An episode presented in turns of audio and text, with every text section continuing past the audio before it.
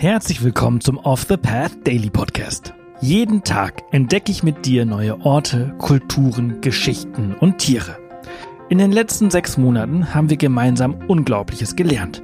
Und jetzt haben wir es sogar geschafft, für den Deutschen Podcastpreis nominiert zu werden. Wahnsinn, oder? Wenn dir der Podcast und unsere Arbeit gefällt, würden wir uns freuen, wenn du auf www.offthepath.com slash dpp gehst und für unseren Podcast abstimmst. Danke und viel Spaß mit dieser Folge. Werbung. Neue Wege gehen. Das müssen wir auch, um unsere Erde lebenswert zu erhalten. Denn der Klimawandel bedroht das Leben von Menschen, Tieren und Pflanzen. Besonders viel CO2 sparst du mit dem Wechsel zu echter Ökoenergie von Polarstern. Denn als Social Business und zertifiziertes Mitglied der Gemeinwohlökonomie steht der Ökoenergieversorger gleichzeitig für einen nachhaltigen Wandel der Wirtschaft. Und das kannst du ganz einfach unterstützen.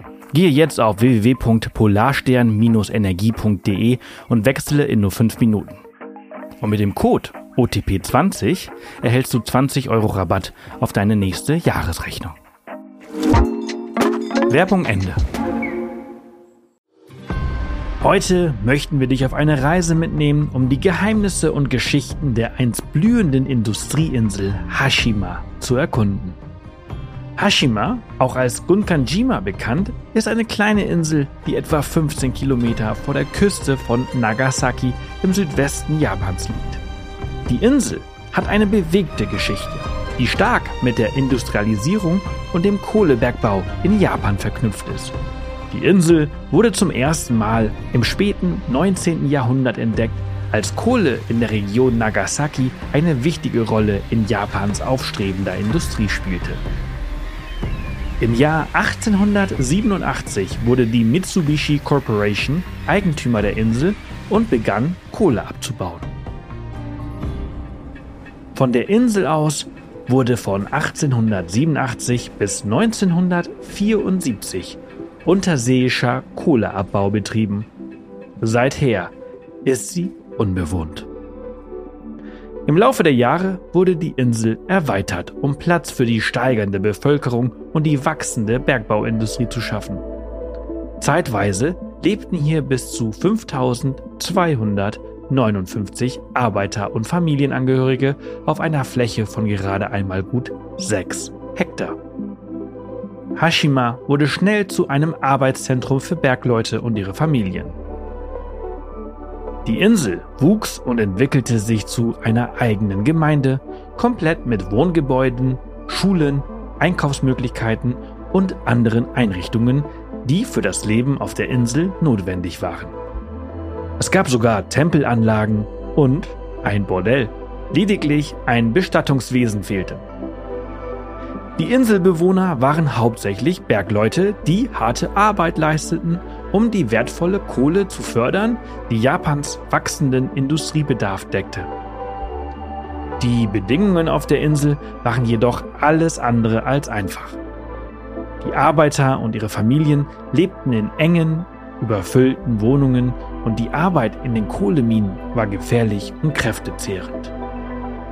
Für jeden Arbeiter standen Wohnräume mit circa 10 Quadratmetern, für Verheiratete mit Familien das Doppelte zur Verfügung.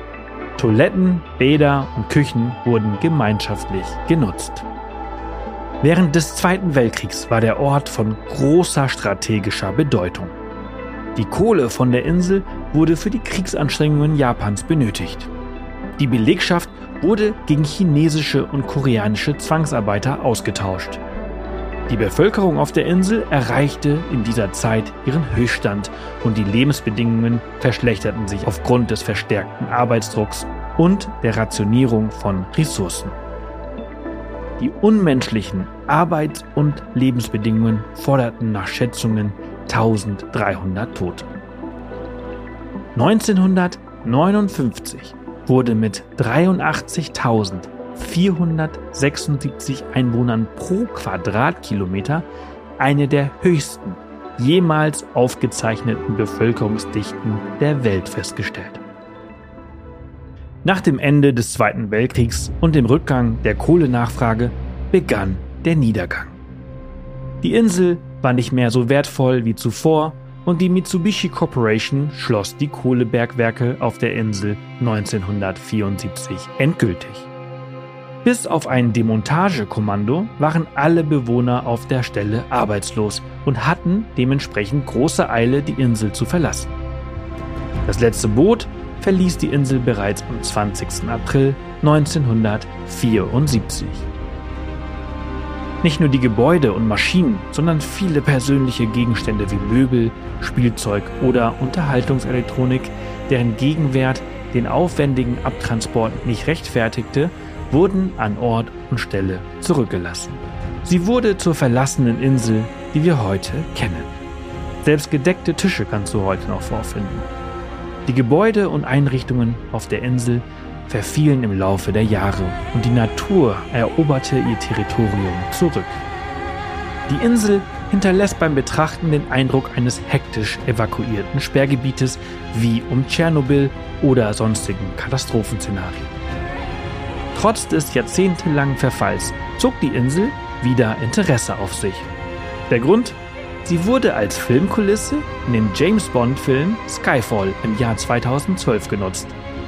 Die einzigartige, apokalyptische Landschaft der Insel diente als beeindruckende Kulisse für den Film und weckte das Interesse von Touristen und Fotografen aus der ganzen Welt.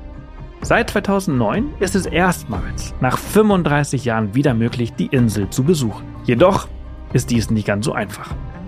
Die Insel ist aufgrund des Verfalls der Gebäude ein gefährlicher Ort. Ein gesicherter Pfad wurde jedoch angelegt. Hashima ist mehr als nur eine verlassene Insel. Sie ist ein Symbol für Japans industrielle Geschichte und den Wandel im Laufe der Zeit.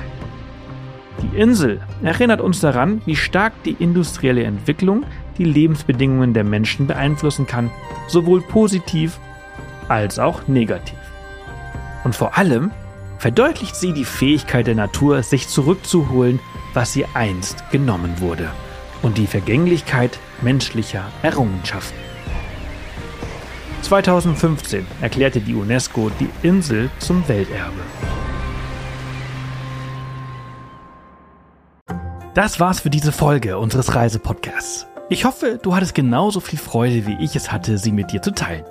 Wenn sie dir gefallen hat, freuen wir uns immer über Kommentare auf Spotify und über eine positive Bewertung auf der Plattform deines Vertrauens. Morgen geht's hier spannend weiter, also vergiss nicht, den Podcast zu abonnieren. Bis morgen!